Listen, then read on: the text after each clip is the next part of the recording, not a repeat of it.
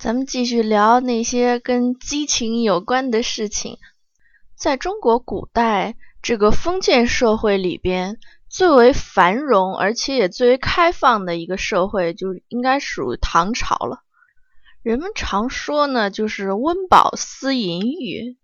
所以在这种太平盛世之下呢，人就会越发的去追求这个个人的享受。然后再加上唐代的这个开放的社会风气之下，呃，性风气也非常开放，娼妓业很发达，所以好男风这件事情跟前朝相比呢，又更进一步的发展。这个时候市场上就出现了男妓，有记载说，京师男子举体自惑，迎送恬然。就是说，当时的京都长安，这男人可以用自己的身体来迎来送往、做买卖、从事妓业，而且丝毫不为介怀。这迎送田然嘛，就是非常怡然自得。这种男妓的风潮啊，就你想在京师都这么开放，那那其他地方上管制没有京师这么严格的地方，肯定就更加繁荣昌盛。像是长安浪子薛耀曹的事情，就是被各种演绎啊，说薛耀曹呢是自幼父母双亡，然后他又不务正业，整天游手好闲。因为他长得很漂亮，所以经常被人强奸。后来武三思看他生的白净呢，也心动了，又叫他陪睡。武三思就是武则天的哥哥的儿子。他是很得武则天重用的一个武家子弟，后来呢，他就把薛耀曹推荐给了武则天做面首，然后薛耀曹也是很受武则天的喜爱。你就看他薛耀曹这个人，就是他又被人搞，然后他又去搞别人。后世有很多这种关于薛耀曹和武则天之间的这个各种淫乱的故事演绎啊什么的。像是说武后姓淫，呃，她挑的男宠呢都要容貌俊美，然后要洋务巨大的。可是很多男宠还是满足不了她，所以都被杀了。然后上天呢有好生之德，就降了一神驴，就是这个薛耀曹。然后武后得到他之后就很满意。那这些传说其实都是。呃，应该说是为了反对武后，或者为了抹黑她，然后就在这种编排她嘛。呃，历史上呢，薛耀曹的确是武三思推荐给武则天的，但是薛耀曹这个人应该说还算是比较正直的一个人。后世研究唐代的这种南风啊、南妓盛行的这个情况呢，应该是跟当时的这种。文化交流，然后西域地区的这个影响呢，应该是有很大关系的，跟古希腊、古罗马那时候的南风的这个形态比较相似啊，就是，呃，那个时候是以男性为中心的这种社会形态嘛，所以特别是在很多这种西域的地区，他们认为男人呢要比女人高贵，因为女人只不过就是生育的工具嘛。所以，男人跟男人之间的这种行为是公开的，也是被社会允许的。等到了宋代的时候呢，那个时候是一个理学盛行的年代啊，然后性压抑、性禁锢，但是呢，也都没能抑制住这种男风的盛行，甚至因为男童太多，连夫妻关系都受到影响。宋徽宗这个政和年间呢，就为了想要整肃这些男妓呢，就立法说，只要你举报谁是男妓，赏钱五十贯。那被告的那个男妓呢，要杖责一百。据记载呢，就是宋代的浙江人就已经用“鸭子”的“鸭”那个字来暗指同性恋和同性的这种行为了。宋朝南迁之后，因为金兵自己也需要时间来休养嘛，所以他们也不再渡江，然后使得南宋能够偏安江南。这当时是出现了一时的社会繁荣，醉生梦死的这种景象。那个时候西湖画舫夜夜笙歌啊，于是呢，南风就更盛了。而且那个时候的这些男妓呢，都是穿着女人的衣服，涂脂抹粉的，相互之间的称呼也像女子一样，然后也都是站在那边揽客的那种。哎呀，大爷您来啦什么的那种。等到了明朝呢，特别是明朝后期，这同性恋在社会上已经非常普遍了。像当时不少的有名的这个学者，还有那些士人啊，他们除了自己的妻妾之外，也都有年少俊美的书童，那这些书童除了帮你拿个书、磨个墨啊，或者陪你出去远游啊之外呢，往往也都是主人的这个性伴侣。然后那个时候就把同性之间的这种性关系呢叫外交，然后把男子跟妻妾这种性行为叫内交。据说正德年间呢，北京就已经有男妓馆设立了，而且名字取得特别好听啊，叫长春院；女妓居所呢叫不夜宫。这个名字呢取自于苏东坡的诗，叫“风花尽入长春院，灯烛交辉不夜城”。你看这名字起的多文艺呀！而且明朝的皇帝好男风的也非常多。甚至可以跟汉代媲美啊！尤其在明武宗的时期最盛，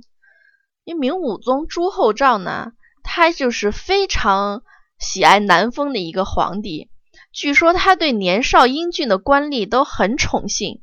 而且据记载呢，他跟后妃同寝一个月只不过四五天，其他时间都跟那些小太监在一起玩，可以说是流连忘返。那为什么这个明代的时候南风这么兴盛呢？这个时候咱们就又要提一提这位朱元璋同学了。明朝的时候，这个刑法是非常严酷的，而且咱们前面讲朱元璋的时候说过，他对官吏的这个要求非常的严苛。他曾经发布诏令说，凡官吏宿娼者，杖六十；然后若是官员子孙宿娼者，罪亦如之。就是你不管是当官的，还是你家里有人当官的，你都不能去嫖娼。而且到了明宣宗以后，这个禁令就更加的严格，不管是官员或者读书士子，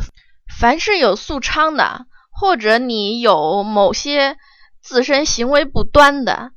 轻则贬斥，重则革禄，永不录用。意思就是说，公务员不准嫖娼。在这种情况下，这个男人的这些个花花心肠，咱们先放在一边不说啊。当时还有很多在京都当官的，但是又因为各种原因没带家眷在身边的这些个官员，这日子过得得有多惨呢？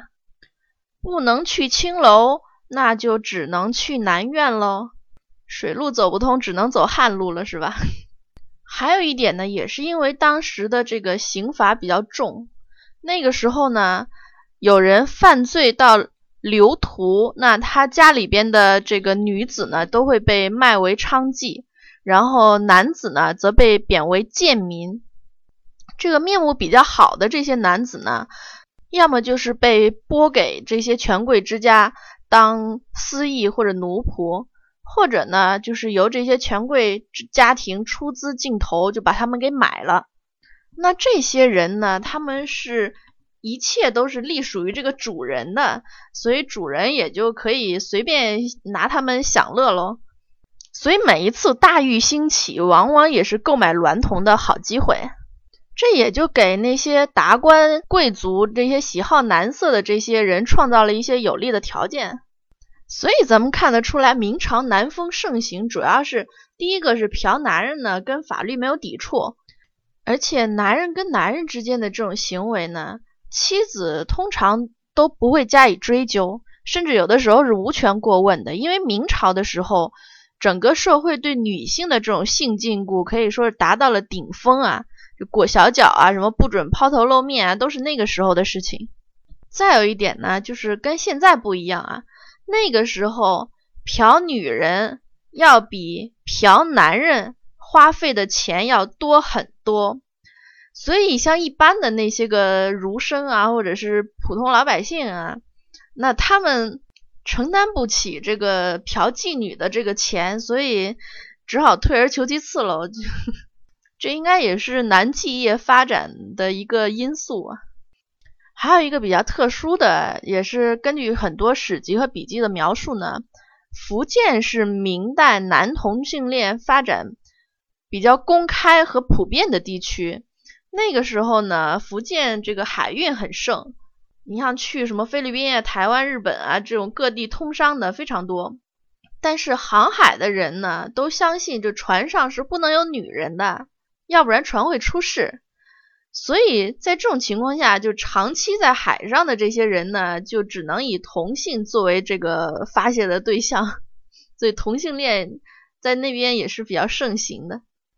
从这个明清两代留下的这些文学作品当中，都可以看得出来，这同性恋之风在这两代都是很繁盛的。像是《红楼梦》里边，曹雪芹就写了好几个关于宝玉的这种同性的恋情，像是他和秦钟之间，还有宝玉和蒋玉菡之间，还有像是薛蟠挨打呀。贾琏侠男宠啊，这种情节也可以反映出当时南风的这个普遍。清朝野史大观里面还有一段非常传奇的故事啊，说的是乾隆皇帝的故事。说雍正帝呢有一个妃子，美貌娇艳，然后乾隆十五岁那年进宫办事，从那个妃子身边经过，看见妃子正对着镜子梳头。然后乾隆当时是心性天真啊，就上去从后面捂住那个妃子的双眼，想跟那妃子开个玩笑。妃子哪知道是太子啊，就被乾隆这么一捂吓了一跳，顺手把梳子往后一扔，就正好砸在乾隆的脸上。结果第二天，这个雍正皇帝发现乾隆脸上有个小伤疤，就问他怎么弄的。那乾隆开始的时候不肯说，后来在雍正皇帝严厉的这个斥责下，乾隆才说了实话。太后听到了这个事儿呢，就怀疑妃子调戏太子，就立刻把那个美貌的妃子赐死了。乾隆当时就非常悲痛啊，大哭，把一根手指染成了红色，在妃子的脖子上点了一下，说是我害了你。如果魂灵保佑，那就让你在二十年后来跟我相聚吧。等到乾隆中期，和珅以满洲官学生的身份进宫做了銮仪卫。具体的工作就是抬轿子。有一天呢，乾隆爷想出外出，仓促之间找不到黄盖，那个乾隆爷就问周围的人说：“这是谁的过失啊？”这和珅连忙就说：“点首者有不可推卸的责任。”这乾隆循声一看，觉得和珅这人非常面熟，又想不起在哪儿见过。回了宫之后，他就想啊想啊想啊想啊，突然间觉得这和珅跟之前那位因为。自己受牵连而死去的那个妃子面貌非常相似，就密召和珅入宫仔细看他的脖子，结果发现指痕犹在呀。乾隆爷就认定了眼前这和珅就是那美貌妃子转世，从此对和珅是倍加怜爱。之后和珅的仕途就一路扶摇，甚至到了相位。乾隆爷即将退位的时候，跟和珅说。你我关系非同寻常，后人将不容你。结果果然，嘉庆帝即位不久就把和珅给赐死了嘛。这一段虽虽然是记录在野史里面，而且传奇的性质很大，但是很多人还是觉得他大有可信之处。因为这个以乾隆爷的明察秋毫，怎么可能不知道和珅巨贪呢？那之所以一直也不办他，大概就是因为君臣之间有某种特殊的关系啊。清代的文学作品里面出现了一大批的专门描写同性爱情的小说，而且也有很多清代的学者、诗人、才子都有过同性恋情，像是这个袁枚，这个咱们语文课应该学过他的诗，还有像著名的书画家郑板桥，他就曾经公开承认自己是个同性恋。但是也因为那个时候南风的盛行，达到了前所未有的程度，引发了清朝的这种反同性恋的法规出台，导致了后世几百年中国社会的这种将同性恋列为禁忌的这种情绪，包括像中华人民共和国成立之后。那个在很长一段时间里，对这个同性恋啊，都是呃持否定态度的，就是流氓罪论处。一直到改革开放以后，当同性恋这个话题再度浮出水面的时候，大家都觉得这个是呃西方这种腐朽的思想传来的，但是其实不是啊，其实同性恋跟这个中国的历史共生了。几千年对同性恋的压制，其实才有两百年而已。而且中国古代的这个同性恋都是依附于主流这种婚姻制度而得以生存的。因为中国古代的这些同性恋者，他们都有传统意义上的家庭，都会结婚生子。但是在完成这些任务之后，中国传统的礼教就对这些。同性恋的男子和好男风这件事情就没有什么约束了。咱们也知道，中国古代的这个婚姻呢，讲究的是门当户对，讲究的是父母之命、媒妁之言。他的这个婚姻的基本是建立于一个经济的联盟，因为古时候生产力低下，而且人的死亡率很高，所以在确保种族繁衍和家庭经济稳固。才是当时考虑的第一要素。那在这个古代联姻的时候，感情因素因为这个变数太大，所以一直是不被考虑的，是或者说不被首先考虑的。可是完全无视个人感情，这个也不利于社会稳定。所以中国古代呢，像纳妾和男封这种，都是为这个婚姻制度。作为补充条件存在的，用来满足男主人这个感情或者情欲上的需求。你要知道，在中国古代，它是一个男权社会，就是大男子主义文化，所以作为家庭的主母，去呃配合你的男人满足他情感上的需求，也是你的责任之一。所以，当你的男人完成了成家立业、传递香火的这些任务之后，那他再有其他方面的需求，你也是不能够阻拦的。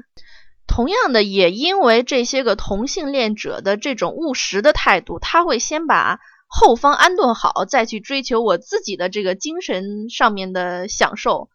所以才能够让自身存活了千年。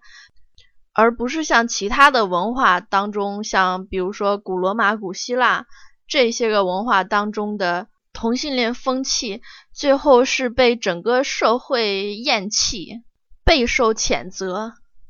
好，关于激情的部分就先聊到这儿了。